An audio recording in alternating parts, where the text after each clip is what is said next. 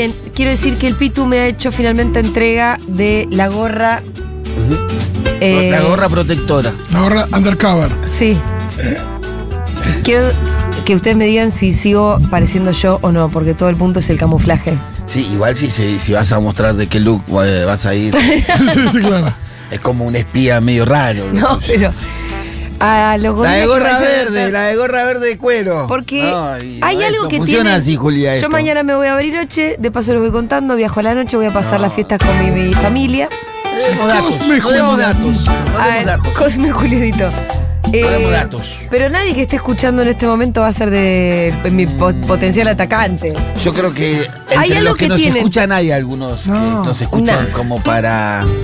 No, yo creo que un día después de que Janina La Torre te pega, alguien escucha para ver si decís algo, pero no mucho más que eso.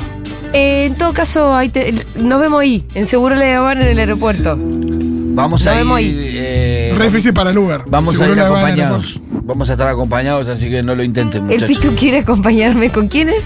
Con el negro Hito, con Damián. Necesito saber. Me encanta cuando ¿Cómo son con, es el chi- con diminutivos, Al- tipo el al- chiquito Sí, no el sé chiquito, cuánto, Hay uno ya dice Al- hoy. el peti no sé Al qué. lituanio lo podemos llevar. ¿Lituanio? Sí, al lituanio le decimos. ¿Lituanio? Ese- ¿Viene de Lituania? rubio, pero no, eh, acá de Misiones los padres, pero no sabemos, lo es un polaco. Ah, pero porque bueno, pero en en Misiones hay mucha ascendencia polaca. es misionero, pero es polaco, como grandote, lo llevamos. Eh, a Julito, pero Julito, Iván Drago? Julito es, no, no sería. No es que con diminutivos son sí, enormes. Julito no, no, Julito no sería quien te intimide por su Contextura contextura física. Bueno, pero esos son los Pero- peores. Acordate de Sí, Nicky Santoro. es el que se les ocurre las peores cosas. O sea, Bueno, es como el. el- el- Acordate de Joe Pesci Sí. en, en Buenos es ese, Muchachos, en es ese, Casino. ¿viste? Es el que la lleva un poquito para allá. No, ¿sabés qué tenemos que hacer? Colgarlo de la, ¿viste? Ese, no, pará, te fuiste al carajo. ¿Cómo boludo. se llamaba el malo por de un Ocupas? barranco, ¿eh? ¿El malo de Ocupas? Eh, Eh, No, el negro. El negro Pablo. El negro Pablo era claro. chiquito. Claro, Sí, es verdad. Eh, eh, bueno, pero tenemos una y una cuadrilla de cinco que. Pará, entonces hagamos el plan. ¿Hasta dónde podemos? Porque el, pro- el problema es este. Me, me arriba acompaña- del avión no se van a subir. Por es eso, boludo, ahí tiene que pasar la policía Y aeroportuaria. al final que sos Alberto. No, Y podemos llegar quedó- hasta la puerta donde te piden el ticket y hasta ahí nomás no nos van a dejar pasar. Pero no, pero en embarque tampoco podés estar. No, no puedes pasar la policía aeroportuaria. ¿O sí? sí, que No, sí tenés que pasar con pasaje. Ay, ay, Yo puedo Pero subir, dice nosotros que- podemos subir. Sí. Vos tenés de cabotaje, eh, ¿por Sí. dónde vas? Por, eh, aero- eh, bueno, por, por acá, bueno. Aeroparque. Podemos subir por la escalerita hasta, viste que está la puerta donde te piden el boleto y ahí, Ahí, vos- eso digo, sí. Hasta ahí nosotros podemos ir muy tranquilos. Está bien, adentro hay un montón de gente que me puede putear. Bueno, si, si tenemos que entrar, bueno, pobrecito el de seguridad. Porque viste que está el gordito ahí, no está la PCA, ahí está el de seguridad, el que el gordito de seguridad que está ahí que Escuché. te va mirando el coso, ese huela, pipi. ¿Qué está pasando ahí? O sea, eh, se distingue entre el guardia Y eh, sí, que, el, que de, es. el de seguridad, el de la PCA, el de la PCA, el de la PCA ya. Eh, me pasó Ya algo gracioso en la fiesta en La Plata, sí. que había como 3.000 personas. Cuando nos bajamos del escenario nos podemos a saludar a la gente, no sé qué. Y no sé por qué demonios, unas chicas que eran de seguridad del lugar, me hicieron un cordón. No sé si lo vieron ustedes. No lo vi. Una piba de seguridad. Me hicieron Mira. cordón. Y yo de repente me doy cuenta de esto, la miro y le digo, chicas, gracias. Pero, gracias, pero no hace falta. Acá no, justo acá. No podés venir al Primavera Sound. Era más bien, vos dejame tu teléfono igual. Sí, sí, sí. Pero está No todo te voy bien. avisando a los eventos donde vamos. Justo acá no, pero la semana que viene tengo que ir al dentista en Recoleta. Claro, claro, como cuando fui a buscar el papel, eh, el papel de la pared, que les conté que compré un papel. Sí. ¿Vos no estabas El cuando lo tapiz, conté? sí, sí, me acuerdo que contaste el tapiz, pero no. No, y que puse una dirección, la pongo de coso y agarro y voy hacia donde el Google Maps me dice. Y empecé, y de repente la música tenebrosa, Claro. porque era un lugar recontracheto. Volaban las florcitas de jacarandá. Sí, sí, sí. Pero el. Y me dio más miedo que entrar, no sé, eh, al pabellón de los malos más malos. Sí, sí, Sí, sí. sí. sí. Ah, sí. Ah, pero a mí me parece, ¿te acuerdas que hablábamos de eso? A mí me parece que igual. Esta es la música que yo sentía mientras de entraba barrio, Recoleta. De esa familia aristocrática con el caniche, viste, Sí, paseando. sí, terror me da esa vieja. Yo creo esa que vieja me Ese da es el barrio más picante de todo, Sí, para vos, sí. Pero yo creo Esa que no vieja es, me da terror. no es la característica de manotear el teléfono y encararte hacia lo bruto, sino es del comentario más Y no sé, Eh, por lo que despe- vemos eh, despectivo. No sé, mira No, porque los que son de los- tampoco son de Recoleta los que tienen el telefonito y hacen esa cosa. Son de una clase media, media capaz que hasta clase media Según el la clase alta aristocrática real te mira mal, pero no te putea Sí, porque te son mira de más- arriba abajo como O la te- mamá de Rose. Claro, o te dice algo despectivo, pero con, viste, con. Es más mamá de Rose en Titanic cuando lo mira Jack de arriba abajo. Claro. Requiere este insecto que pretende estar cerca de mi hija. Yo creo que esa zona, Sí. ese, de ese lugar a donde vos fuiste, es esa característica. Después tenés el tilingaje, el tilingaje Sí, que es más. Janina La Torre. eh, las Ah, más- esos las son los más Eh, eso sí, son las Sí. que te encargan el teléfono. Eh, cuca, Sí. cuca, te va bien. Yo adiós, solo me puedo ir a cuca, te tenés Miami. que ir caminando, cuca. Julia Kencolini. Bueno, eh, Qué lindo todo. Yo voy a estar bien porque estoy en paz. No lleves bandera de Argentina, pues sos posible manifestante. ¿En dónde? No, digo, en cualquier eh, estación, eh, lo que, lo que sea. Si vos andás por la calle con algo de Argentina, Ah, sos bien, posible manifestante. pero ahí le tengo que tener más miedo a la policía. Yo le tengo miedo a la vieja eh, con Bueno, pelo de eh, cocker, no le tengo miedo a la policía. Yo vine con una, remera, no. No, eh, tu remera te delata. Es el Diego haciendo la B. pero vos te delata un todo, escudo. Pitu. Sí, sí, sí. Todo. Desde los tatuajes. Empecemos por la gorra, La el gorrita. tatuaje tumbero, la remera con el Diego haciendo la B con el escudo, escudo justicialista con Perón. Y encima diciendo al amigo, Al amigo, amigo todo. todo, al Qué enemigo. pinta bárbara que tenés, Pitu. Era, a propósito, sí, altas llantas, Alta llanta. el, el jogging gris de las tres tiras, Y la remera del Diego. pintón. Corita negra que combina con la remera Sí, negra. no, no, eso siempre combina todo. Y me, me encanta que sea una remera de un Diego reciente. Eso es muy hermoso. Sí, sí. Sí. Porque hay algo ahí de, de- de ese Diego que mucha gente no, No, prefiere no recordar. Bueno, así que yo ya estoy de incógnito, viejas. Muy bien. Ya estoy de incógnito. Ya elegiste tu gorrita. Sí, sí. ¿Te gustó?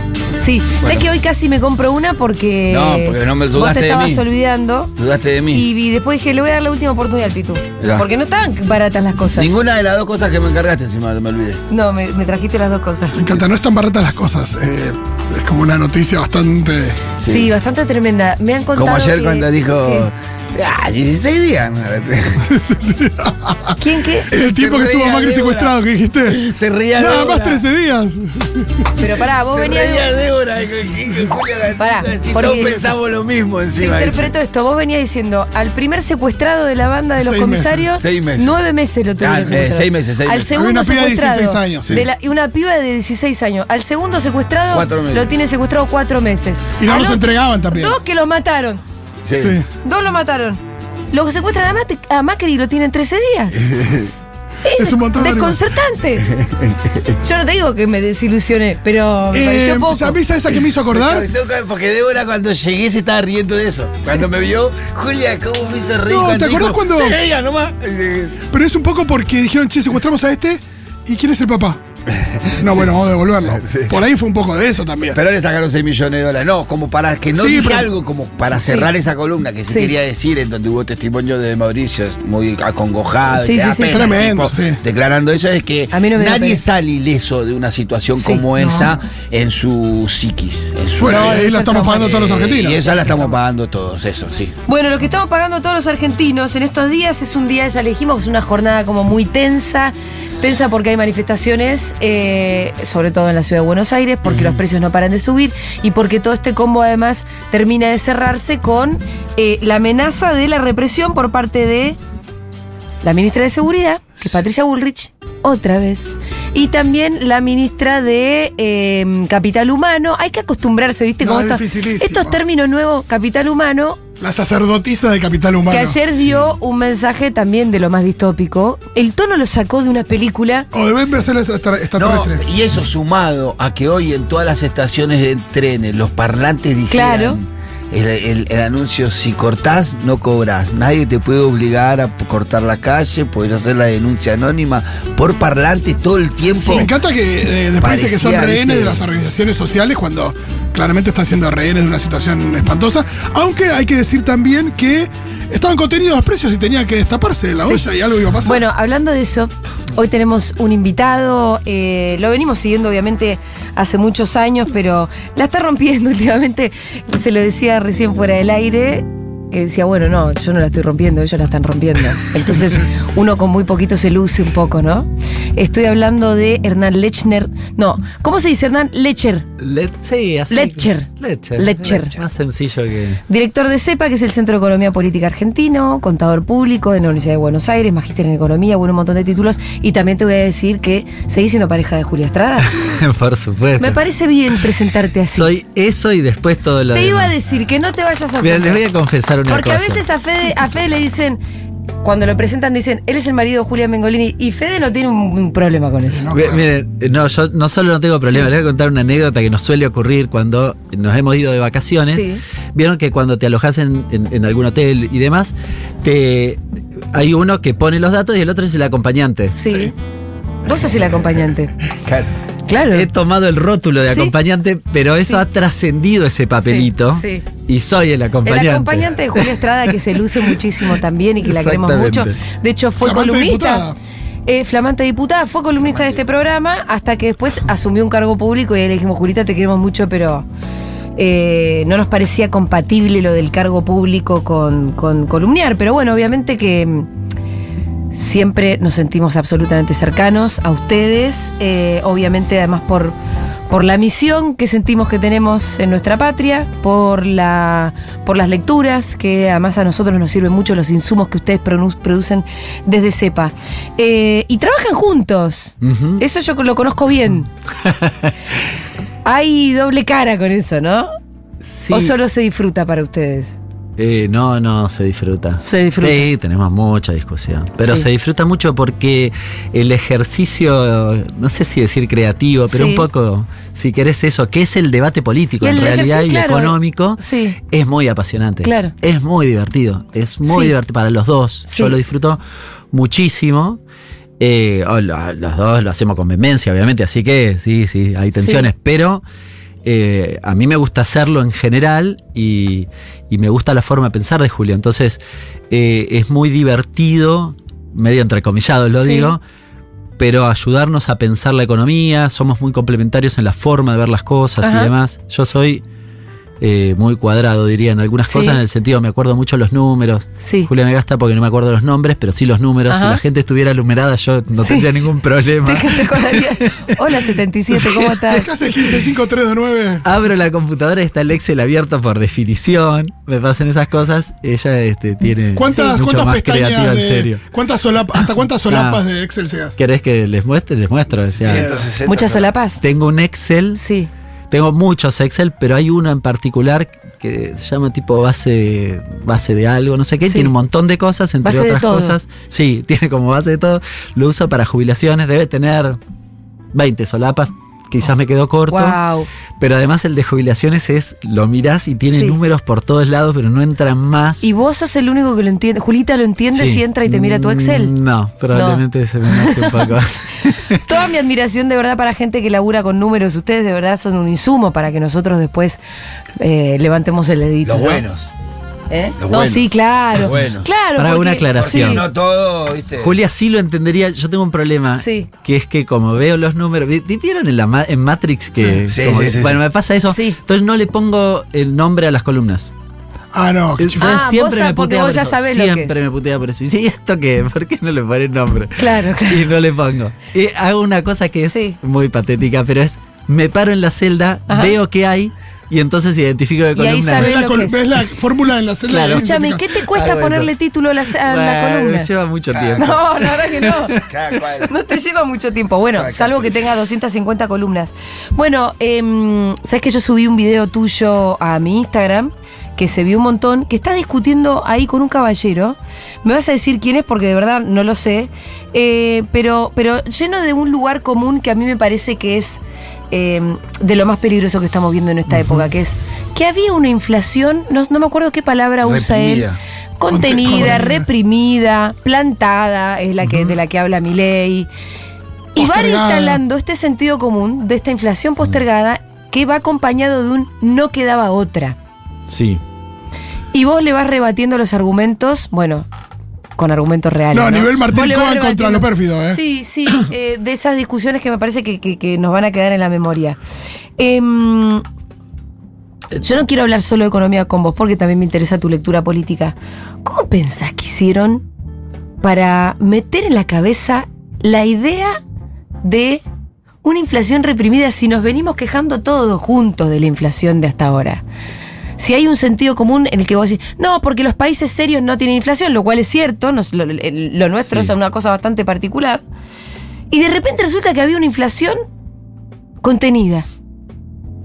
El, el término inflación reprimida es interesante para analizar. No Sí. los demás, pero el de reprimida sí. Es decir, ¿a quién estoy reprimiendo? Ajá. Porque es un término que tiene una connotación negativa. Represión es negativo. Es decir, ¿a quién estoy reprimiendo? A los precios. Mm. ¿Qué tiene de malo, diría yo? ¿No? Es mucho mejor reprimir a la gente. Sí, sí. Sería. Pero digo, en la práctica, y volviendo un poco a la pregunta, a mí me da, me da la impresión que han hecho, y creo que en buena parte de la sociedad con éxito, una tarea de convencimiento en el sentido de pretender eh, hacerles eh, creer que la liberalización, esto que vamos a ver hoy a la noche, es una virtud de la economía y del mundo en general. Viva la libertad. Sí. No. Lo que vamos a ver anoche te estás refiriendo al anuncio Al del decreto. superdecreto Sí. que va. Se supone que. ¿Qué es lo que sabes vos del decreto? No, tiene un montón de cosas, pero Sí. digo, eh, cu- cuando vos decís, ¿qué significa liberalizar? Sí. La liberalización. Es librarlo de todos los controles, correr el Estado, que no haya ningún tipo de regulación, que no haya ninguna normativa. ¿Librarlo a qué? A las fuerzas del el mundo de lo privado, si querés. Y acá la primera conclusión que a mí quizás me parece que, que es lo primero que hay que rebatir en esa lógica. En las leyes del mercado, gana el más grande. Esto sí en general la gente lo sabe. Es decir, si Sí. eh, vamos a jugar al fútbol Sí. o vamos la tabla de, de, este, eh, de fútbol español. Y suele ganar el Barcelona y el Real Madrid, pues son los más grandes. Sí. Es decir, cuando vos dejás librado a las leyes del mercado, el que tiene más espaldas tiene en general más herramientas para manejarse. Entonces, ahí te permite ponerte de un lado de la, bre- de, de la mecha, decir, si yo no soy uno de esos grosos, probablemente no me vaya bien con la normalización, con la liberalización. Este es un análisis bastante básico, pero que me parece oportuno hacer. ¿Qué me parece que van a anunciar hoy a la noche? Creo que van a terminar convalidando en la práctica buena parte de la desregulación de precios. Acá entra todo. Ley de góndolas, eh, programas como el precio justo, que uno podía tener muchas críticas al funcionamiento, pero después otras regulaciones, si querés, un poco más sofisticadas, incluso más eficientes. El fideicomiso del trigo. Lo que pasó recientemente con el precio del pan o de la harina, que aumentó 150% en dos meses, tiene que ver con la expectativa de que eso lo van a boletear. Y oh, es obvio que ya lo sabemos, Sí. además de la devaluación, no estoy Sí. diciendo. Entonces, ahí tenés una, un paquete de cosas. Y el otro, me parece muy importante, tiene que ver con el mundo del trabajo. Sí, Es que toda hay la regulación del otro mundo precio, si querés eso, que es el salario, ¿no? Que ese también lo Es van otro a- costo en realidad. Bueno, por eso digo, por, lo- eso lo digo, lo digo entre comillas. Ahí ¿no? me parece que tienen dos ejes. Ese ellos. no sube. No, de- al contrario, el objetivo es que baje. Porque en la desregulación, la, en el mercado de trabajo, lo que piensan son, el problema por el cual el mercado de trabajo no funciona bien es porque es muy caro. Y porque tiene mucha litigiosidad. Me animo a aseverar que todo lo que encuentren Sí. hoy a la noche en el decreto va a estar, lo pueden meter en estos dos paquetes. Es decir, o te elimino la indemnización o te bajo los intereses. A- ayer salió una nota en Clarina muy interesante. Los siete puntos de la, de la cuestión de, este, de regulación del mercado de trabajo. Perfecto. Y entonces decía, bueno, eh, y decían una cosa que quieren desarmar es la desin- eh, quieren desindexar este, las indemnizaciones. Porque lo que está pasando es que la indemnización, los jueces te la actualizan a la inflación para que no pierda valor. Claro. Y vos terminabas de leer y decías otra vez, ¿qué tiene de malo? Es que para que no pierda, justamente, ese es el objetivo. Bueno, claro, yo te, te indemnizo de acá a seis meses. claro. eh, es, Y la otra, digamos, la, la litigiosidad es litigiosidad barra condicionar a los sindicatos. ¿no? Entonces ahí va cuota sindical, eh, la quita de las multas. Esto es paradigmático. Esto a mí me llama poderosamente la atención. Dicen, el problema, una parte del problema de trabajo es que las multas, por no registrar correctamente a la persona, son muy caras. Digo, ah, fantástico. Entonces bajamos la multa y ¿qué va a pasar? Es más barato hacer lo mismo. Es decir, no, no entiendo cuál es el persuasivo a que yo registre por esa cuestión. Sí, lo que es evidente es maximizar las ganancias de un grupito, ¿no? No hay ninguna duda. Eh, y pulverizar los ingresos de una gran mayoría. Eh, Perdón, una, una cosita. Respecto de, de esto que, volviendo un segundito a lo que decíamos, esto de que, de transmitir la idea de que no había otra cosa para hacer, de que esto estaba contenido, de que estaba llena de problemas la economía y que esta sería la forma de resolverla. Creo que hay algo de, de lo real que no sé cuál es la relación directa, pero que sí hay una percepción que podemos tener ya muchos, es de que había mucha cosa, o que hay mucha cosa, atada como con alambre o que hay muchos parches en la economía para intentar. Nada, está todo, está todo relacionado, entonces decimos, bueno, tengo que. nada, hay un montón de elementos que Claro. se van. y decisiones que se van tomando en distintos aspectos para ir. sí, no sé. tapando los agujeritos. Exacto, como de- uno imagina al plomero tapando un agujero y que le sale Sí, por. sí. Digo, eso, esa idea me parece que está. Instalada. Está Sí, absolutamente instalada Sí. y parecería que esto es una solución a eso. Pará, y te agrego es que, en bueno. un punto, por más que la idea está instalada, uno dice que hay de malo con los parches, es lo que un poco vos decías. Ahora, cuando vos ves que hay muchos tipos de cambios distintos, también ves que, que todo el tiempo hay negocios ahí atrás, ¿no? Sí, pero a ver, en esto, los parches del tipo de cambio, lo tenemos que ordenar. Perfecto. Mm. ¿Cuál es la principal discusión que tenemos que tener? Para mi forma de ver. Bueno, ¿tenemos dólares? No, tenemos poco. Perfecto. Yo tengo, yo soy el Banco Central. Tengo Sí. 100 dólares. Vos querés 100 dólares para ir a Miami. eh, él los quiere para eh, producir y él los quiere para meterlo abajo del colchón. ¿Qué hago?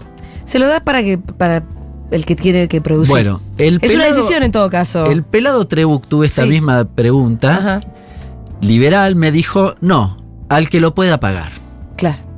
Es la ley del mercado. Entonces, ¿qué va a hacer? Él que se, él lo quiere para meterlo bajo el colchón, quizás lo paga más caro y él no puede comprarlo al valor que lo paga él, entonces a la miércoles la producción.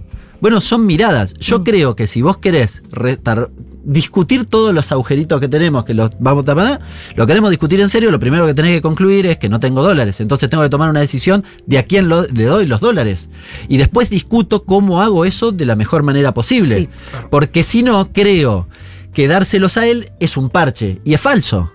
En realidad es una decisión de qué quiero priorizar. El problema que comparto, han logrado instalar que todo está atado con alambre y todo está mal hecho. Todo está mal hecho. Entonces hay que romper todo porque así lo, or- lo ordenamos y en ese romper todo, el ordenamiento viene de la mano de la desregulación o la liberalización Claro. absoluta que hace ganadores a unos y perdedores a otros. Esta diría, si yo- ustedes me dicen, che, categoriza el gobierno de mi ley. Bueno, puedo sacar una única conclusión, o dos. Una es, quieren armar una masa guita que nos la quieren sacar a nosotros, a los asalariados. Sí. Eso está claro. La otra es que se la quieren repartir, pero no tengo bien claro cómo. Ajá. A diferencia del gobierno de Macri, donde vos decías, al inicio del gobierno de Macri, vos decías, es los CEOs, sí, pero sobre todo los CEOs que vienen de las de este el sector financiero internacional, la banca Sí. internacional y si querés la energética local internacional, fantástico. Después había de todo, pero eran eso. Pablo Roca tenía un cargo, el, la gente de Pablo Roca, secundario, secretario de Empleo, Ponte, estaba en el Ministerio de Trabajo, nada más. Ahora es distinto. Ahora está, uno, se llevaron IPF, el que viene Sí, al se lo dieron a Techín, ¿no? Claro, el ANSES viene, uno que viene de Córdoba, que es de la Fundación Mediterránea, Pagani. Ajá. Sí, ¿no? Empieza a ver como distintos Un loteo de negocios. Sí. Y de hecho, Más casta que eso. yo creo que. Es tremendo, ¿no? Sí, Porque- que el atraso en algunas decisiones, hasta diría, me Sí. animo, a- es mi hipótesis exclusiva, ¿eh? De no- nadie. Sí. Y, y no tengo herramientas, pero Sí. creo que el atraso de la, de la conferencia de Caputo tiene que ver, Con en el fondo, con, que no se ponían de acuerdo en discusiones de reparto de cosas. En que lo- los cuatro o cinco grandes actores que se están repartiendo los grandes negocios Sí. no terminaban de. Llama uno, llama al Sí, otro, dice, esto. no, pará, esa era para mí. En, en las medidas que anunció Caputo el otro día, que son las primeras medidas económicas que empezaron a definir un poco ahora nuestro presente. Pareciera que pasó un montón de tiempo y pasaron Sí. cuatro días. ¿Qué negocios se hicieron? No, primero esa es la que conforma la, la- la bolsa de dinero. Sí. Porque ya no era la casta, sino la gente la que iba a poner la guita. Bueno, la primera cuestión. To- ahí Eh, todavía no se definió quién, es como decís vos. No. No está Esa- definido quién se está llevando esa bolsa. Basualdo. La están haciendo. Claro. Basualdo habla en, en todo el proceso de valorización financiera. Eduardo Basualdo, no sé si lo conocen, Sí. un economista muy reconocido. En la época de valorización financiera hace un análisis parecido a este. Dice, yo se lo copié a él en realidad. Dice, bueno, en ese momento todas las políticas hacen una transferencia de ingresos del trabajo al capital.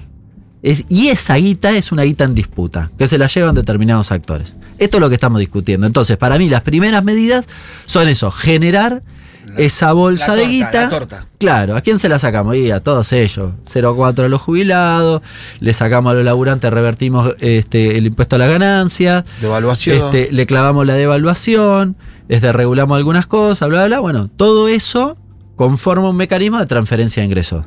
De distintas formas, alguna de manera directa, es decir, yo te recorto obra pública, si, si querés ahí perjudicado, y- y con esa masa de guita quizás de manera directa se la doy a otro. Ahora, la devaluación es si querés indirecta. Cuando yo devalúo me aumentan los precios, pero mi salario no. Entonces le tengo que dar una parte creciente de mi esfuerzo eh, a Pagani, a Arcor, Sí. cuando me aumentó los precios. Sí. ¿Se entiende? Sí, pero Sí. todo el proceso finalmente, cuando no vos es lo muy difícil veas. entender la transferencia de Claro, ingresos. Cuando lo veas en transferencia de ingresos, ahí hay una masa de guita que después hay que Sí. ver cómo se reparte. Y el- la discusión del reparto es tremenda, porque puede ser por mecanismos fiscales. En el medio están los acreedores de deuda. Caputo a quién representa, me lo olvidé. Caputo es el Deutsche Bank, JP Morgan, sí, de la banca internacional.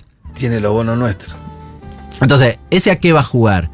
Y va a jugar a que los a tomar deuda y que los intereses de deuda sean un mecanismo, después garantizarle salida en dólares, pero que los intereses de deuda sean un, un alto negocio en la Argentina y que parte de esa bolsa de plata que generaron vaya para ahí. Entonces, eh, no, no me acuerdo, ahora repaso en todo caso, pero eh, digamos, las, bueno, hablamos de la suspensión de la obra pública, de lo que, lo que tenía que ver con la devaluación. eh, Tengo tu informe acá. Tarifas. tarifas. bueno, las Julita. Las tarifas. tarifas, lo- el, el transporte. Reducción Es de una- subsidios a la energía, ah. aumentos al 100% de la AUH y del La- 50% de la tarjeta alimentar, que parece un aumento, pero no lo es, porque No, está muy por debajo de la, el aumento de los precios. Invito y el- congelamiento de planes potenciar trabajo Que ese es de acuerdo al presupuesto 2023. Sí. Ahí es está. Ese es un mecanismo donde te hace una masa de dinero directa. Eh, ¿Saben cuánto? Nosotros hicimos el cálculo de una inflación de eh, 20-20-20, 15-15-15, que nos quedamos cortos para los próximos seis meses. Si yo hago ese 20, cálculo. 20, 20, 15, 15, que los, ve- los meses. Inflación, Y 20, pero ya 20, diciembre, 20, empezando por enero. di- eh, diciembre 20. No, ya me quedé corto. Sí, Lo habíamos ¿no? hecho cuando hicimos eso hace cinco Sí. días atrás que ya ¿Y en diciembre cuánto se estima que puede llegar a ser? Y para mí ¿Un va a ser 30? más cercano de 25, entre 25 y 30. Ay, Dios. Los datos en eh, absoluta exclusividad Sí. de nuestro relevamiento de precios de eh, alimentos y algo de productos de limpieza nos da arriba de 35. Ujú. Y si alimento está arriba de. Sí. 39 nos Sí. da, de hecho. Sí. 39. Sí. que son los productos de primera necesidad, es lo sí, que la gente más por el pobre. INDEC, ¿no? Digamos, Sí. con la lógica del INDEC nos da 39. Oh, ayer lo terminamos. Eh, a la semana pasada. A esta semana. A esta semana. Así que, digamos, es se la medio. Viste que la gente está diciendo, pero ¿cómo? ¿Vos qué pensás que están buscando, eh, además de la transferencia de ingresos, que es un robo directamente, ¿no? Eh, ¿Piensan que la gente va a aguantar? Fede Vázquez tiene la teoría de que todo esto es, eh, es para terminar con una dolarización más pronto que, que tarde. Me, me gusta su hipótesis. Recién la hablábamos Mm. fuera del aire y me gusta. En el sentido de que. A ver, en realidad, ¿cuál es el éxito? Para mí la pregunta es: ¿cuál es el éxito de la política de Milley? ¿Sí? ¿Qué- ¿Cómo diríamos que Sí. él podría ser exitoso? Si nos va bien a nosotros, no, tachen la doble, está descartadísimo. Está el lugar común ese que dice que le vaya bien a y nos va bien a no, todas. claramente no. no, amigo. Si lo pensás un cachito, el objetivo es modificar Sí. estructuralmente la Mm. dinámica de la economía argentina y si querés para el común de la gente convencerla con una baja de la inflación pronunciada. Ese sería el éxito. Claro. Una nueva lo descarto, estabilidad. no. Por eso una nueva estabilidad con, eh, por supuesto, mucha exclusión. Con una, con una sociedad partida, Mm. con una desigualdad que la Argentina no vivió porque existió el peronismo, ¿no? Es decir, no, no existe en la Argentina. Alguno de ustedes habrá viajado a países de Latinoamérica y vos ves dos, dos sociedades partidas. Recién Fede me contaba eso. Dice, vos ves en otros países este, el country y un barrio súper humilde. Sí, no hay decir, clase media. No hay clase media. Bueno, Yo no conozco gente de clase media en Chile que conozco muy bien. Mi mamá es chilena. No conozco, No no conozco, Bueno. real. Vas a Perú y él es igual. Tenés el barrio Miraflores, que la élite, además la élite es poderosísima. Y después tenés masas totalmente empobrecidas, con, viste que, qué sé yo, donde, donde en, en la casa que vos te podés llegar a alquilar en Brasil siempre todo es medio precario, medio pedorro, la- la- esas, esas cadenas que son plásticas, es todo medio así, casi todo. Claro. Salvo que ya pegues ese salto, Sí, pero lo no, intermedio... La, la economía en esos países en general no te permite el ascenso social. Bueno, exacto. Porque además el ascenso social es esto, tenés tenés que pegar un salto tan grande que no existe. No tenés el escalón del medio. No hay, no hay escalones en el medio, entonces no hay forma. Bueno, a mí me parece que, eh, digamos, si hago un poco de futurología, lo obje- digamos, se podría llegar o pretenden llegar a una sociedad eh, en ese aspecto. En realidad no es que en sí están pensando en una sociedad de ese tipo. Lo que están pensando es que el motor de la economía no puede estar discutido con los laburantes. Mm. No puede, tienen que ir a su lugar subordinado histórico, que es el del, disciplinado, donde no tengan nada que ver. Miren, ley en el debate, en el primer debate, dice una cosa que pasó casi desapercibida, pero para mí fue como muy ilustrativa. Yo ya lo había escuchado, pero lo, lo dijo y me sorprendió. Dijo lo siguiente, nos criticó a eh, la heterodoxia, Sí. los keynesianos en realidad. Dijo, bueno, ¿por qué esos creen que el consumo es el que mueve la economía, que hace crecer la economía? Sí. Eso está mal, dijo. Así dijo ¿Y textual. qué, ¿eh? ¿Qué sería para él? es la inversión. Y lo dijo textual, eh, búsquenlo. Dice, es la inversión. Y entonces tiene que mejorar la tasa de rentabilidad de las empresas.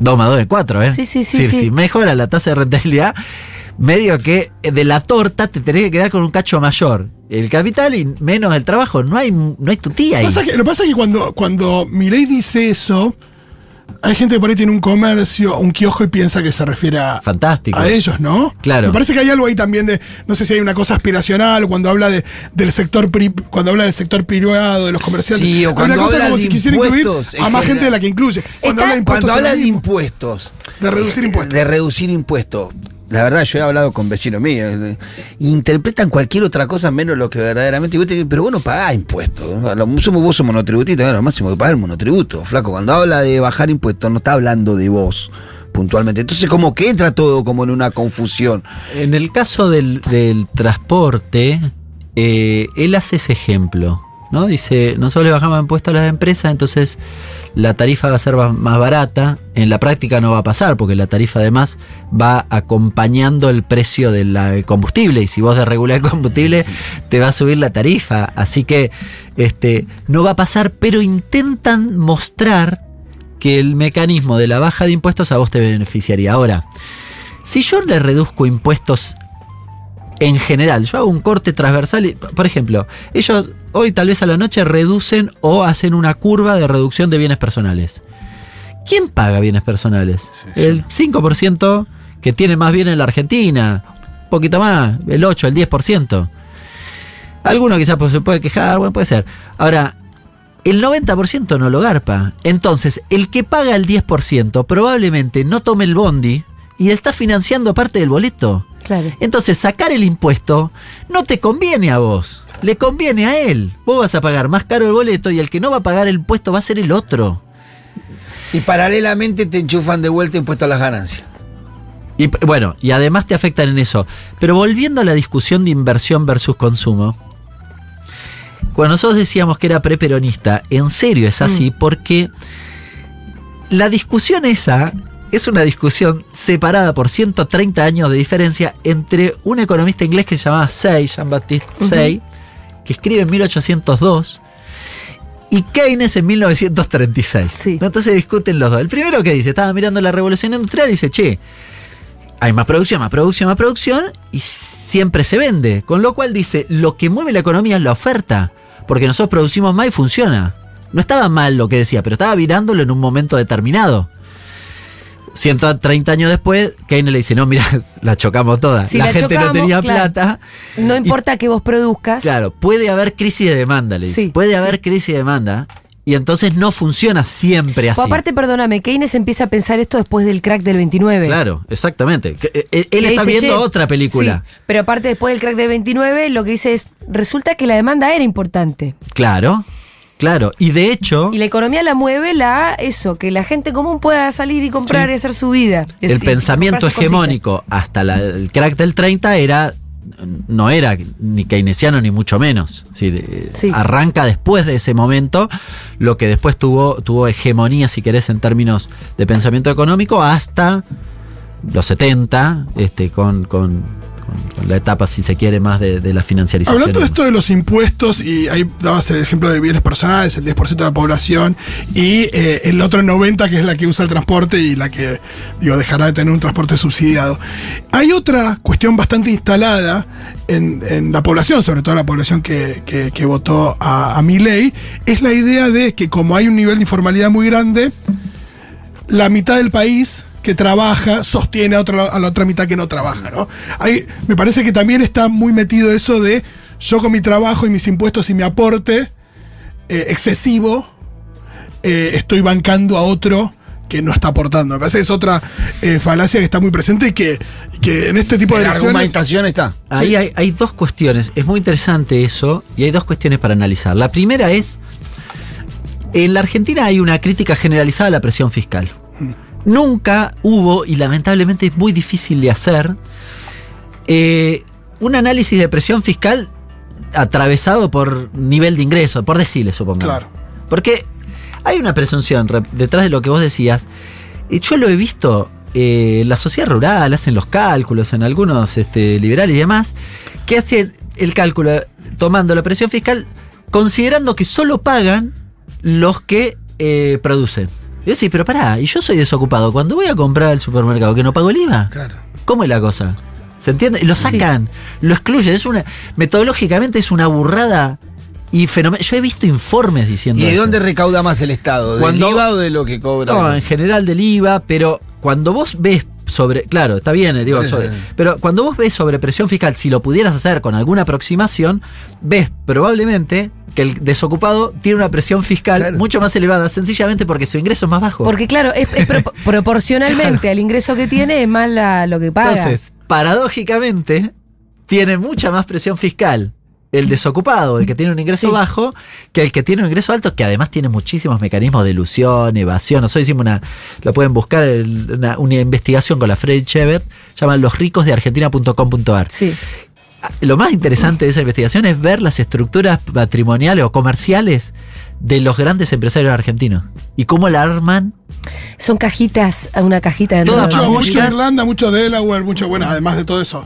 Luxemburgo, Países Bajos, España, Delaware, eh, eh, Islas Vírgenes. Sí. Lleno en Islas Vírgenes. Pero eh, hay, hay empresarios, Pablo Roca tiene, Luxemburgo. eh, se llama Rock, eh, R&P and Partners, Rock and Partners. Es una fundación. Es dueña, lo único que hace es ser dueña de una sociedad en Países Bajos, que se llama Techin Holding. Esa es dueña de otra, que, o sea, su única tarea es ser dueña de otra que es dueña de otras dos, todas en Países Bajos. No hacen actividad, no producen nada. Empiezan a producir en el quinto eslabón. Escucharon bien, en el quinto eslabón. ¿Para qué arman esa estructura? ¿Para invertir en la Argentina? ¿Me están jodiendo? No. Bueno, ¿Y esa... cómo, cómo es que con esas estructuras chorean plata? Nos chorean. No, tienen un montón de mecanismos. Sí. En realidad, eso permite eh, ocultar quién es el verdadero dueño, que no Mm. es una cosa menor. Eh, técnicamente se llama beneficiario final. Hace algún tiempo hubo una normativa que era de, la de planificación fiscal que te obligaba a mostrar cómo vos organizabas tu patrimonio para pagar o no pagar impuestos legalmente, pero me tenés que contar. Eso lo hacen los países serios, ¿no? Acá cuando lo hicimos era un quilombo fenomenal. Eh, pero tienen otros mecanismos, tienen mecanismos, yo con una empresita mía me compro otra y me transfiero la ganancia. ¿No? Decir, ubico la ganancia donde yo la quiero ubicar y pago impuestos donde quiero ubicarlo o cago a los socios minoritarios en la sociedad que los quiero perjudicar. Si te permiten un montón de mecanismos de ilusión, evasión, de, este, de evasión de responsabilidad. Esto es una cosa difícil de mensurar, pero importante. Sí, si vos tenés que hacerme un juicio porque yo te eché y la empresa está en Luxemburgo, No, anda a claro. buscarla. Claro. ¿Se entiende? Es decir, logran que eh, la responsabilidad jurídica está mucho más oculta incluso que eh, lo que, que, digamos, el armado pensado incluso para, para evadir, que obviamente es parte de la agenda principal. Sin embargo, se quejan de la industria del juicio. Sí, bueno. En, en la cuestión de la informalidad, quería decir esto, había un una segunda cuestión. Primero es esto de la presión fiscal por, por, por, por decir, si querés. Pero la otra cuestión es, si alguien quiere discutir la informalidad en la Argentina, yo les propongo que estudie 10 minutos, no les pido un año, 10 minutos. ¿Por qué esta huevada de yo recorto impuestos y va a funcionar? Que es esta premisa de yo no contrato porque es caro Sí. tengo un boliche y yo, si fuera gratis, voy a contratar mil personas. Total, el- Sí, no, no, no funciona así. Yo contrato porque necesito gente para laburar. Sí, Entonces hay una previa al costo laboral, que es la actividad económica. totalmente. Fede me lo decía recién. Sí, y que nosotros tenemos un bar y que en realidad el hecho de que, por ejemplo, no tuviéramos que pagar cargas, no te mueve la economía del bar. Vos lo que necesitas es tener el bar lleno. Claro. Y si no, y si la gente deja de venir al bar porque no tiene un mango en el bolsillo, ahí vamos a tener que cerrar el bar. Y ahora vamos a los informales. ¿Dónde están los informales? ¿Cuál es el problema de informalidad en la Argentina? El que evade. El grande que evade. A ese le- es palo.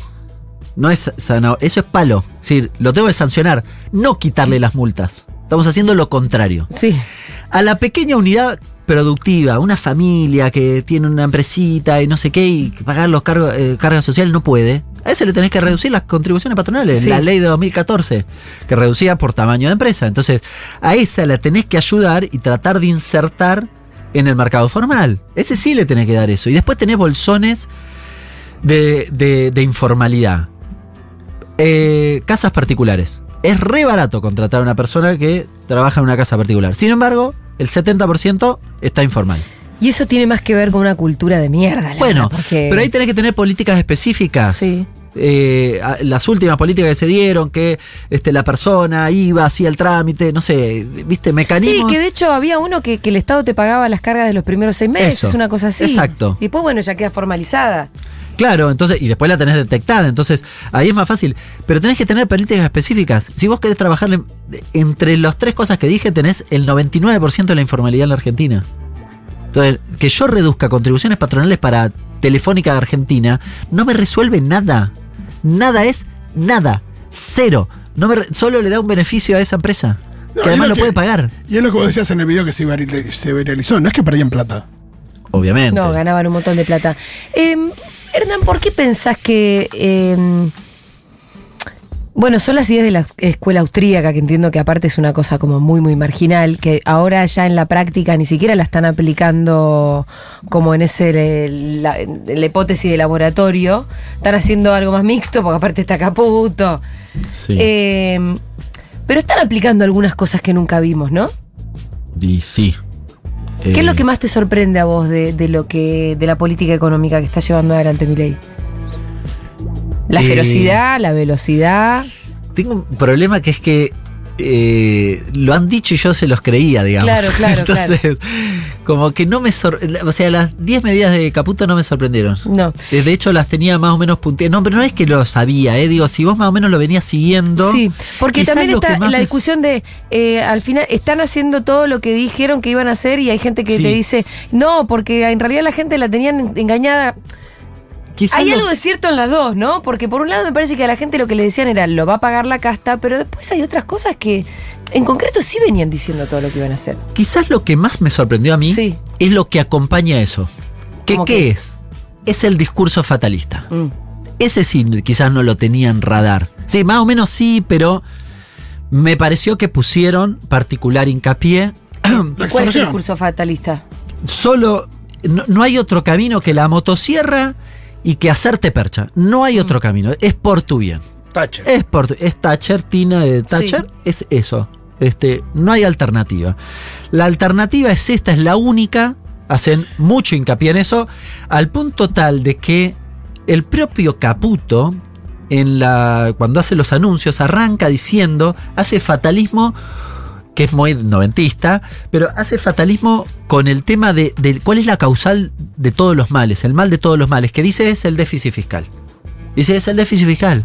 Y están todos equivocados, de- detalla los, todos los demás estamos equivocados, es el déficit fiscal.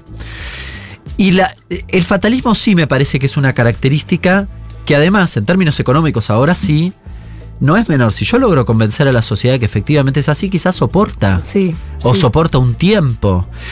Ahora, quiero decir también, en, clave de, déficit fiscal, por ejemplo, mi gran diferencia es el diagnóstico respecto de cuál es el origen de los problemas. Ah. ¿Quién se la, quién se la está El- llevando ahí? Caputo dice déficit fiscal. Alguien fue, yo no sé, datosmacro.com. Ujú. Entra en dos minutos. Sí. Es una página que releva la información desde el Fondo Monetario Internacional, releva la información de un montón de variables macroeconómicas, entre ellas el déficit. Buscan déficit, déficit total. Buscan Brasil. Hace 30 años que tiene déficit. Déficit enorme. Siempre tuvo déficit. Y la serie se corta en 30 años. O sea, no sé si no tuvo antes de Y, eso. y la inflación cuál es? Y la inflación, ¿eh? Ahora debe Seis ser. anual. Sí, no, no- no debe llegar. Y Debe tomó ser- una medida Lula en estos días para. Porque viste que también igual estaban presionando por un ajuste fiscal en Brasil y él tomó la medida del impuesto a las super eh, riquezas. Eso es interesante también. Porque ahí hay Porque- esta discusión de hay otro camino o no hay otro camino. En el fatalismo de cómo resolver el déficit, si es que yo primero Sí. cuestioné si había que resolverlo. Ah. Pero, porque es un problema de financiamiento y nosotros tenemos un problema de dólares, pero no me iba a meter en eso. Pero Sí.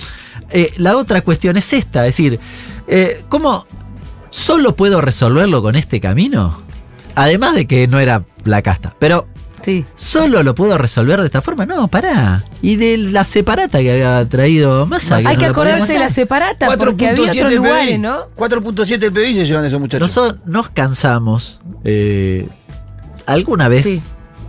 Este, nuestro espacio político nos pidió un informe que no fue publicado, que era una investigación, un análisis sobre esta cuestión, básicamente de la separata. Nosotros fuimos un poco más allá Sí. e incorporamos algunas otras cosas que no estaban, porque... Era para hacer algo, para plantear una separata, digamos. Claro, eh, Para la plantear por dónde, por dónde se podía ir a buscar. Sí, exactamente. Donde había plata, Sí. que vos podías hacer una cosa que era reducir el déficit sin afectar la actividad económica y sin meterle Sí. la mano en el bolsillo A la gente. Eso lo hace cualquiera, lo que hizo Milei ahora es. prum, pum. Ah, ¿cómo vamos al déficit? Crack, crack, Entonces, crack. pasaba esto. encontraste? No, por ejemplo, después eh, se retoman algunas cosas, pero bienes personales. Nosotros decíamos, bienes personales, eh, los campos no garpan. No garpan acá ni afuera. No garpan. Debo tener una casa, garpa, pero si tenés un campo, no. ¿Por pero, qué? pero un campo productivo tampoco. Pa- paga si, si es productivo, paga Ah, por, por la Por la producción, pero no por la el categoría campo. 3, pero no por el campo, no, por en bienes la- personales. Claro. Claro. Entonces, eh, Que comúnmente son los dueños de los campos, no son los que producen. Bueno, en. Muchas veces alquilan, sí. Pero, eh, no digo ganancia, digo bienes personales, no el- Sí. el- el- eh, la carga sobre el patrimonio. Eh, ganancia mínima presunta. Ganancia mínima presunta la eliminó Macri. Era una especie de adelanto de ganancias por una presunción de que por los bienes que vos tenías ibas a ganar plata. Bien, y se compensaba con ganancias. Si después ganabas, no habías pagado. Bueno, Macri la eliminó. El quebranto, el, el uso del quebranto, ¿qué es el uso del quebranto? No me No quiero sé. poner técnico, pero si a vos te da, si, si vos en un balance te da pérdida, esa pérdida la podés usar compensando ganancias futuras. En, cuando tenés el año que viene tenés ganancia, podés usar la pérdida del año pasado este, y no pagar ganancias. ¿Se entiende? Es decir, pierdo 100, gano 200, eh, pago por 100 el Sí, segundo año. Es más o menos así. Lo que decía la norma era que vos podías usarlo ese quebranto en 5 años, sin ajuste. 5 años. Si entonces yo te dejaba, vos ganabas 200, te dejaba usar 20, no 100. ¿Se entiende? Me pagabas sobre el 180. Sí. Bueno, Macri lo retrotrajo también eso. Y eh, creo que en la gestión de Alberto también, creo que fue aquí a 5, después se redujo a 3, no me acuerdo qué hizo Guzmán, qué sé yo. Pero ahí, eh, digamos, dejaste de, de percibir guita por ese beneficio. Bueno, también proponíamos eso. No me acuerdo, había otras cosas, pero... Hernán tiene que ser ministro de Economía en algún momento Ah, si ni este loco. fuese un país. No, no Ni digas. loco. Nadie quiere agarrar la papa esa tampoco, ¿eh? De un gobierno, de un, de un gobierno nuestro, Hernán, sí. No, claro, Con- este es. Con gobierno Cristina. nuestro. pero ¿Con Cristina solamente? Sí, con Bueno, Cristina todo. Bueno, hasta convencerla. Pero Cristina ya se fue. No sé, ¿eh? No Ese- sé. ese- Dijo que estaba a dos cuadras el otro ese día. barco ya partió. que- no. Dijo que Yo soy un militante, la verdad. Sí, bueno. Esa es la Sí, respuesta. no, igual hashtag soltar, porque me parece que sí. Sí, sí, sí. No, no estoy pidiendo que sea ella, no, no, no. Lo que estoy diciendo es que, Si ella acompaña, es otra cosa. Eh, que que con esa convicción uno puede hacer cualquier cosa. Sí, sí, sí. Y te lucís además. Em, bueno, después tenés todo lo de las LELIC, que igual a mí, Alfredo ya nos hizo una clase con pizarra y todo, pero que lo que nos vino a decir Alfredo es, no es un problema grande. No. Ahí hay un, como sobrediagnosticada por parte de ellos la LELIC.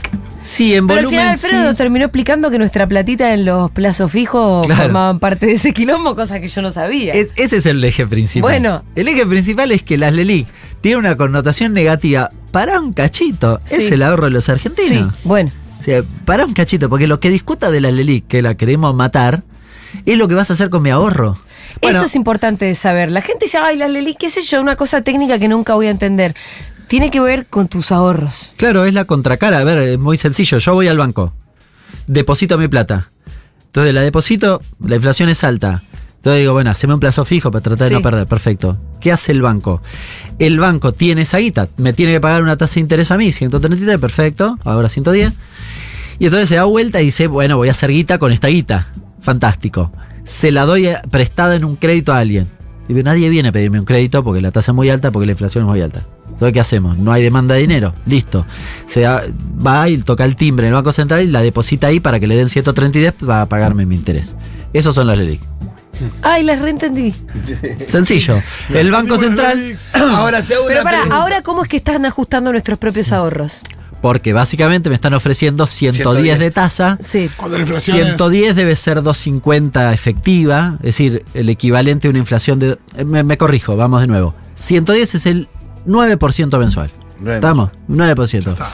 ¿Cuánto va a ser la inflación? 30, eh, 20, Bueno, 25. vas perdiendo. En la diferencia, Vos si vos lo dejaste en un plazo tradicional, en plazo fijo tradicional, Sí. la perdiste vos. Bueno, y ¿Qué ahora lo la- que quieren es sacar, perdón, los plazos, los UBA que están atados a la inflación. Eso es lo que ahí quieren tienen un problema que es que en realidad el plazo fijo UVA común ya, cuando vos lo querés operar, no está. Sí, ya no está.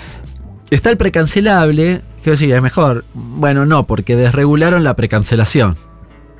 Entonces, si el, el- el UVA tiene un periodo más largo que el tradicional, que es mínimo 30 días. Este de 90, 120, 180. Entonces, yo lo tengo que hacer a 90 días. Lo puedo que precancelar, precancelar antes, sí, pero ahí el banco me cobra lo que se le da la gana. ¿Se entiende? Entonces no me sirve, tengo que esperar los 90 días. Y acá la discusión, che, dentro de 90 días, ¿qué onda? ¿Qué? Bueno, no sé, es mucho. Claro. No me pregunten ¿Cuál, eso. cuál de todos, cuál de todos estos cambios estructurales que se están planteando y que claramente vamos hacia ahí son eh, reversibles en un plazo, eh, No, por ahora todos. Por ahora. por ahora todos? Vamos a ver esta noche. A mí me preocupa que quieran privatizar IPF. Mm. Hay cosas que son difíciles de resolver.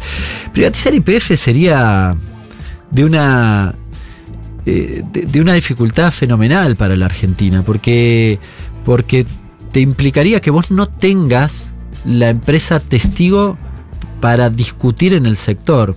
Me corro de, de la empresa en particular. Cuando hablamos de regulaciones, antes eh, mencionaba algunos ejemplos, quizás la mejor de todas las regulaciones es que vos tengas una empresa testigo en cada sector. Ah, Sí, eso si nosotros hubiésemos tenido Claro. Becentín, yo te discuto el mercado de grano con una empresa que está ahí. Entonces te, te acopio, te vendo, adentro. te pago más, más alto a los Bueno. productores y los obligo a los demás a hacerlo. precio. Pero fíjense que no es ninguna normativa en particular, lo hago desde las leyes del mercado. Claro, claro. Entonces nadie me puede decir nada. Si me das a elegir, es la bueno, mejor de las regulaciones. es por eso que molestan las empresas nacionales. Obvio.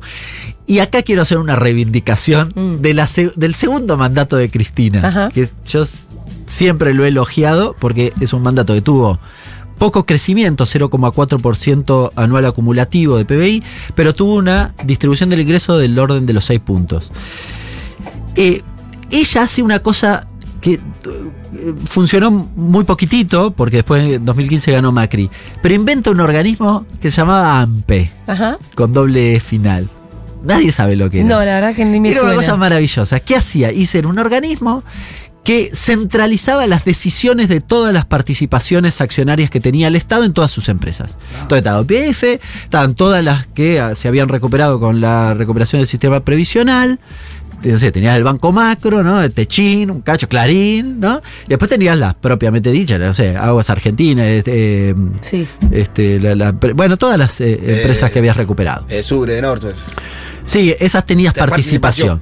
Pero después tenías las propiamente este, estatales, no sé, NARSA, supongamos. Bueno, entonces te permitía discutir en una mesa que hacíamos. Sí. De ahí sale que el banco hipotecario financia el procrear. Claro, fundamental. Y vos tenés directores en esas empresas. Entonces vos vas a los directores y che, nosotros proponemos tal cosa. ¿No? Y además te permitían el directorio, por ejemplo, no distribuir dividendos en efectivo. ¿Para qué? Para que no se vaya el dólar. No, no hay una ley ahí, no había ninguna regulación, ningún control, no es precio justo. No. ¿Se entiende? Simplemente tomaba decisiones Tremendo. con lo que tenías. Sí, decisiones que, que ponen el foco en la gente. Sí, que te permiten que vos, la decisión política, llegue efectivamente al- a, digamos, a los resortes de la economía. Habría que pensar cuánto e- era del PBI, debe ser tres puntos del PBI eso. Sí, tenías una representación zarpada. Claro. Tal vez más. Entonces, estabas discutiendo la economía en una mesa donde Bueno, ahí tenías la- actores lo- que la- los videos de Moreno metiéndose en las juntas de Clarín. Bueno, eso, eso es anterior, Ah. eh, pero, pero, Pero, es un poco, efectivamente. un poco la lógica. Bueno, Axel se hace conocido porque Pablo Roca no lo deja entrar. Ya era un poco conocido, pero se hace más famoso, pues en la tapa de Clarín, Sí. porque Pablo Roca no lo deja entrar a la asamblea de accionistas. Claro, y él era, directorio, era representante del Estado. por- y él iba en representación del Estado. Te iba a hacer una pregunta. Esta, esta modificación en la tasa de interés de los depósitos, de los plazos fijos, ¿qué busca el Estado? ¿Que la gente vaya a quitar la plata del banco? No. ¿Qué busca? Que pierda valor. Solamente. Sí. Porque si te quedas ahí, perdés. Bueno, tiene como objetivo que vos pierdas. Y lo que- ¿Por qué que pierdas? Porque eso significa Que alguien gana. que caigan las LELIC. Mm. Claro. ¿Se entiende? Des- a ver, la conclusión de lo que pasó el otro día es, después de que... ¿El otro día cuándo? ¿Cuál de estos días? eh, Cuando eh, redujeron la tasa. Ajá. Después que la casta ya no era la que iba a agarpar la cosa, sino íbamos a pagarlo todos.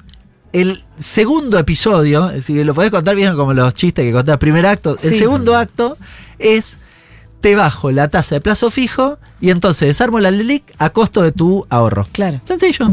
Al final no había, no lo no- pagaron los bancos. Pero no tuvieron miedo de que la gente Lo pagamos vaya nosotros, y todo, con nuestros ahorros. Y retire la plata y Sí, quiere ir al esa es una ponele, posibilidad. Ponele, porque ahí puede haber alguien que decir, bueno, yo la saco y voy a comprar dólares. no, pero al mismo tiempo también no hay una claridad respecto de la inflación, porque aparte la tasa es 110 y la gente no sé hasta qué punto calcula la tasa anual en base a, lo- a la inflación actual. Hay algo ahí que es medio tramposo y que juega también con que la gente no, nada, tiene que vivir y no hace curso de economía para... Una parte se va a quedar en tradicional, otra parte se va a ir a plazo UVA y de última tenés un plazo más largo, 90 en lugar de un mes.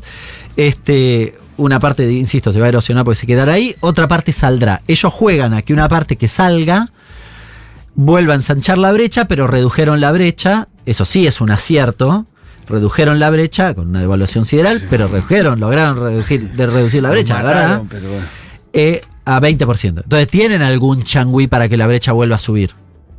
O sea Sí. que un dólar se vaya a cuánto. No, supongamos que la brecha hasta 50 pueden mostrarlo como un éxito igual. Si reduje Sí, la brecha a la mitad. estuvo más del 100, claro. Entonces tienen algún margen. Ahora, esto no resuelve la cuestión de. A ver, yendo un poquitito más allá, yo reduzco las LELIC. eh, y entonces, ¿qué pasa? Bueno, se supone que los inversores y demás ven que estás emprolijando la hoja del balance del, eh, del, del Banco Central. No emito, porque no te tengo que dar. ¿Por qué no emito? Porque no te tengo que dar los intereses de tu plazo fijo. Claro. No te emito porque te estoy cagando. Sencillo. Y entonces, como no emito, bueno, la tiendo a bajar la expectativa inflacionaria futura. Bien, el mercado interpreta eso. Bueno, yo tengo mis discusiones, pero esa es un poco la lógica para tratar de entender hacia dónde van. ¿Podrían venir eh, inversiones? Yo creo, es buena la pregunta, yo creo que eh, de la- a la a usanza de lo que les pasó con el endeudamiento, cuando lo nombran a Caputo, en realidad, ¿se acuerdan que mi ley dice, no voy a decir mi- ministro de Economía para que no me lo cascoteen? Sí. A la semana hoy lo dice. Sí. Bueno, ¿Qué pasó? En realidad es mentira eso. Lo que estaban discutiendo era ¿A quién iban a elegir? Porque había, estaba en disputa ese cargo. Y entonces venía Nielsen, que le decía, yo traigo guita de los árabes. Sí. Te traigo gana de 20 mil meterse en un quilombo igual, ¿eh? Eh, Y venía Caputo y decía, no, Sí. yo te traigo 20 mil, no sé qué, así. ¿De dónde los iba a traer Caputo? Bueno, no, de, de distintos lugares, cada Sí. uno le ofrecía una Pero cosa. ponele distinta. de los fondos de inversión, esas son sus claro, relaciones. Claro, claro. Eh, bueno, finalmente optaron por Caputo porque Sí. era la salida endeudadora. Ahora, fueron a Estados Unidos y el fondo le dijo, sí, genial, está buenísimo el programa que hicieron. Plata no te voy a dar Cri, más. cri. Sí, claro. Es más, casi le hicieron casi una mojada de oreja que le dijeron, no, en todo caso, si quieren, pidan el fondo de resiliencia. Sí, La Argentina puede pedir a lo sumo 1.400 millones de dólares. Sí. que re poquito. Nada, es un chiste, quieren 20 y le ofrecían 1.400. Claro. Ah, fue ca- casi una mojada de Lo raro Y- es que y el lo- y Fondo de- Monetario no fue quien pidió en aquel momento la renuncia de Caputo porque había Sí, utilizado los no dólares. les cae bien, pero eh, vo- yendo al final, Sí, no le quieren dar plata a la Argentina. no, en general, los Y inversores. yo creo que tampoco hay una intención de venir ahora, de venir inversiones. Ahora, si le sale bien a la usanza de mi ley, Mm. es decir, logran que, que este ajuste feroz, la gente no. La, Argentina no se incendie dentro de seis meses y empiecen a bajar la inflación, bueno, ahí tal vez dicen, bueno, ahora sí te la damos la plata o venimos a invertir. Eh, y los chinos no quisieron renovar el swap. Sí, ahí hay alguna confusión. No queda ¿Qué? claro, pero yo entiendo que los chinos están. eh, digamos, no lo tomaron muy bien No. los, los cuestionamientos. Y no, no fue muy, fue maleducado. diplomático. No fue muy diplomático con los chinos. Hicieron. Eh, Yo no, no Aparte, igual es muy descaradora decir, chinos. a estos comunistas no. los quiero ver ni en foto, no tengo nada que. Che, me dan los swap. Es como muy, Claro. muy psicópata de tu parte. Yo flaco. tengo entendido, no sé cuánto hay de real o no real en esta cuestión. Tengo entendido que los chinos le dijeron a Milei, venía a China. ah. Casi venimos a pedir perdón. Uy, te lo Es como el señor Burns cuando Homero vuelve que está la, Sí. la puerta de aplicantes y la de suplicantes. Claro, y él Sería- le mandó una carta. Y estamos ahí, vamos y venimos. ¿No? Pero. No Yo me imagino Iñaki con el Google Translate. Cuando Me parece un nivel de. el, el miércoles pasado que vino Jorge Alemán se reía de la carta y decía, ¿qué, qué se piensa? ¿Que los chinos son los reyes magos? ¿Cómo Claro. no es una carta que vos Pero mandás? ustedes se imaginan. Los chinos, yo creo que va a pasar, señor- ¿eh? Es como la carta de. Milei yendo a China. Sí, yo creo que va a pasar. Pero este se pensó que era como el del tweet que dice, señor Xi Jinping, yo fabrico jugo de naranja, ¿me permite venderlo allá? ¿Viste que decía esa? Claro, es como, señor Xi Jinping, quería pedirle el swap porque lo estamos necesitando, no funciona así. Dios. No, y además el swap. eh, Sí. Yo ah, no hace mucho tiempo fui a una pyme en San Martín y, y, eh, en este último tiempo, ¿no? Que había complicaciones para el acceso a los dólares, y qué sé yo, y el loco me cuenta, me dice, no, eh, pedí los dólares, qué sé yo, no había, pero me dice, había yuanes. Y me traje esta máquina que es china, Sí. y me la mostraba. Ah, mirá, ¿te sirvió? Sí. Claro. Eh, fantástico. A China le sirve, a nosotros nos sirve. Además, buena parte de los bienes de capital suelen venir de allá. Así que eh, fue un gran negocio. Eh, no sé si saben quién, quién creó el swap o quién en realidad firmó el swap con China por primera vez. ¿Axel? No, ¿El señor? Redrado. Ah, mira. Mira. Sí, sí. No es redra. Que es Mira. uno de los que salió a decir a- ahora que no era la única alternativa a este ajuste. eh. Pareció muy interesante. Ah, bueno, sí. Eh, Sí, Redrado a veces es medio progre, a Redrado es veces raro. medio no, no, no, por progre, eso. no sé. No, pero que si un tipo como Herrera dice que esta no es la única salida, evidentemente. Depende, depende si Digo, si lo con- dice, si lo dice Juan Grabois, es más claro, pero si lo dice Claro. Es porque evidentemente. Si a la mañana habló con Salazar, Sí. es medio derecha. Si no habló con Salazar, está progresista, redrado, depende. sí. ¿Nos quedó conversar alguna cosa importante? Eh, Bueno, de la dolarización, no llegamos a hablar de la dolarización, que ten, el tal hipótesis de Fede que la quieren Ah. mandar. Eh, ¿qué, qué hay, qué hay para decir sobre eso? ¿Se podría hacer como de hecho en el sentido en el que pulverizaste por completo los pesos porque ya no puedes comprar nada, porque tus ahorros no valen nada, no sabes dónde qué hacer con los pesos? Y la gente empieza a sacar los que tienen el- los dolarcitos que tienen colchón, que hay una estimación de cuántos dólares hay en los colchones Eh, sí, o en, o, o en las en cajas de Todo lo que está afuera Sí, pueden ser entre 400 y 600 mil millones de dólares. es un montón. Sí, y probablemente, y no estoy calculando lo que eso mismo genera. Que es Pero un poco ¿está fuera del si no país o está fuera de dónde? de- Eh, del para sistema. hacer- claro, del sistema. El del no colchón. importa si físicamente está o no está. Es decir, si está en un departamento en Miami, Sí. en el valor del departamento, que está abajo del colchón en mi casa, para la economía lo mismo. Está fuera del circuito económico argentino. No está en inversión, no está en el Claro. banco, nadie lo puede prestar, no se puede usar. Es lo mismo. En la práctica es lo mismo. Pero viste que en un- hay algunos países un es poco. más fácil traerlo de abajo del colchón, tal vez. Sí, pero que un poco en Venezuela termina funcionando, en Cuba también, fíjate vos, termina funcionando que hay dos economías paralelas. Sí, Una que empieza a funcionar con dólares, pero empieza a funcionar de hecho, no hace falta tomar una decisión, no hace falta una ley en el Congreso, nada, porque la gente empieza a funcionar con Sí, una moneda ni, que tiene ni un valor. hablar si, si la derogación de la ley de alquileres abre ese juego con los alquileres. Porque a mí me parece Es que, que es. lo que pasa es que es un riesgo, porque en realidad todo lo que vos pretendas desregular en el sentido de regular para que puedas usarlo en otra moneda, Sí, eh, va a tender a ir al dólar. Claro, Por Sí, eso. por eso te digo que es una ser- ingenuidad ese análisis. Ahora, volviendo a la pregunta, yo creo que Milei sí quiere la dolarización Sí. en, en algún momento. Está convencido de eso. Hay una cosa interesante en lo que decías que se me disparó cuando lo mencionabas, que es, nosotros nos cansamos de explicar, ustedes lo deben haber explicado 50 millones de veces, cuando veías Ecuador, cuando veías El Salvador, pulverizaban el salario antes y Sí, después dolarizaban. claro. Bueno, ahora están- estamos viendo, Estamos lo, viendo lo que es eso. Sí, la dolarización es eso. No se puede dolarizar si no haces eso. No. Y con lo que pasó, no pueden dolarizar. O sea, tiene que ser lo que muchísimo pasó, peor. ¿qué? La devaluación Hasta que ahora. tuviste hasta ahora. Ah, no, tiene que seguir esto.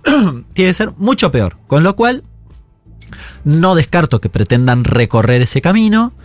Hay un debate interno, esto más en plano político, hay un debate interno. De ellos. Sí, Del a gobierno. mí me sorprendió mucho cuando Caputo salió a hablar de dolarización, porque Caputo es la no dolarización. Sí. El mercado cree que estaba creía que estaba descartada, confundió esa cuestión, confundió en boca de Caputo eso. Si yo hablo de dolarización, ¿Caputo qué es? La Es gente tiene que ir a dolarizarse el mercado. Y Caputo es lo contrario. Caputo es intentar recomponer el mercado de pesos. Y si te dice dolarización, te está diciendo, y mira, anda a dólar, porque tarde o temprano va a venir a dólar. Porque mi ley me lo está pidiendo. Entonces, ¿qué se lo pidió Milei? ¿Para qué? No se entiende. No se entendió. Porque vos estás hablando de una declaración de Caputo hace algunos días donde fue y de vuelta insistió con que se va a dolarizar. Caputo Sí, nunca había hablado. dijo las dos que cosas. sigue siendo el plan original la dolarización. Ir cierre el Banco Central, dijo las dos cosas. Él no dijo, él nunca había hablado de dolarización. Es más, en realidad cuando había hablado, me corrijo, había dicho que no estaba de acuerdo. Pero a los banqueros, en una reunión semi-privada. Sí. No, y después eh, años antes, digamos. sí, ¿no? sí, bueno, pero en la- en el- nunca su había- última etapa. Entonces, cuando lo nombran, ah, hagamos un poquito de, de- de ejercicio para atrás. El nombramiento de Caputo va la man- de la mano de Milei diciéndole a Ocampo, ¿quién es Ocampo? Ocampo era el que iba a incendiar el Banco Central. Ujú. Durante toda la campaña ganó diciendo, vamos a incendiar, y es él. Y él es el pirómano. Y él, y al Sí. campo va y le dice, mira, lo vamos a poner a Caputo. Si Sí. vos cambiás tu forma de pensar y lo pones en, en sintonía con Caputo, te quedás, si no, no. Y el tipo se Se va. fue. Sí, todo el mundo dijo, listo, se acabó la dolarización. Claro. No es que lo inventé yo. Hubo hechos Pero después simbólicos. va y Caputo en la tele dice, el plan Claro. sigue siendo este. Con lo cual, un ¿Qué te debate que tenía pensar? el mercado era, ¿Le creemos o no, no? Eh, bueno, el mercado sigue discutiendo eh, si esto es un plan de estabilización, tratando de recomponer el mercado en pesos, o si esto es una etapa de la dolarización. Sí. Actúa como la primera de las cuestiones. Si tienen precio todo, como nunca vas a dolarizar. Hoy está en eso, ¿no? Ahora, por eso digo, en ese esquema, viene el tipo y dice, no, esto es una etapa de la dolarización. Sí, para y esto cómo se come. No Mm. le dieron bola, de hecho. Sí, porque si no tendrían que haber ido todo el mundo a dolarizarse. Alguna... a- Algo, algún- alguna actitud. Eh, Los dólares paralelos tendrían que haberse disparado un poquito. Sí, sí. Algo tendría que haber pasado. Nada. No, No le le dieron bola. creyeron. Es decir, no le creyeron. Creyeron que. oh, Yo le creería, Negaron. no, Pero tengo- es- es- no soy un el- mercado. El, mercado puede ser negador. el mercado se puede equivocar, chicos. pero puede ser negador psicológicamente como- Que como iba a ganar masa en la, en la genera- en las pasos y ganó Milei. Después creyó que iba a ganar Milei, ganó masa. Y después creyó que iba a ganar masa y ganó Milei. O sea, no le pegó una. Sí. Bien. Eh, con lo cual, sí, puede, es el mercado, qué sé yo. eh, puede equivocarse, sí. Mañana mi ley. La hipótesis de Fede es que en febrero o marzo puede haber dolarización. Sí. Puede haber y puede ser. ¿Por qué? ¿Cuál es la lectura? Me pareció muy interesante. Porque si vos, este camino que estamos recorriendo es un poco eh, este, eh, ¿cómo se llama? De hacer el boleto, el Picar el boleto. Vas picando el boleto de todas las cosas y ninguna funciona. Y bueno, termina de decir, listo, chicos, hay que dolarizar. Sí, no hay sí, opción. Claro. gente- ¿Se Bueno? Ya también- piqué todo, hice todas las opciones y listo. La única que nos queda, fatalismo. Si es coincidente con él, si se quiere, hasta la lectura política. Entonces, puede ser una opción. Otra opción es que la dolarización sea efectivamente una etapa posterior, otra es que no haya nunca dolarización, hay cosas intermedias, ¿no? De todas formas, para cualquier esquema, o necesitas una, necesitas una combinación muy feroz de dos cosas, que todavía, incluso con lo que ha pasado, no se produjo.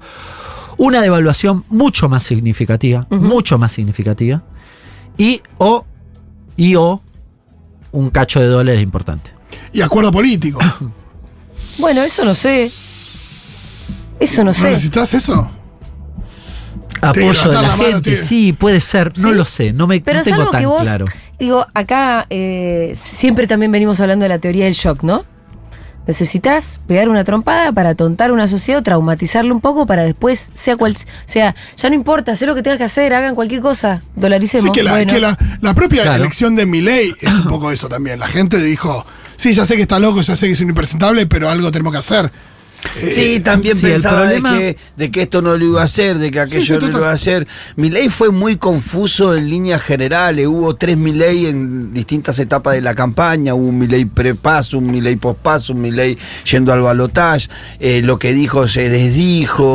Eh, nunca fue tan claro. Entonces la gente en un momento entró en un mareo y ya era muy No. difícil discutir con el votante de mi ley porque te decía, no, eso no lo va a hacer. Nah, eso lo dice porque lo dice. Sí. Aquello sí. Lo que le convenía lo iba a hacer y lo que no le convenía él pensaba Es que, que no. cuando vos mirabas, eh, Timerman el otro día hizo una encuesta que estaba buena. 65% estaba de acuerdo con el ajuste.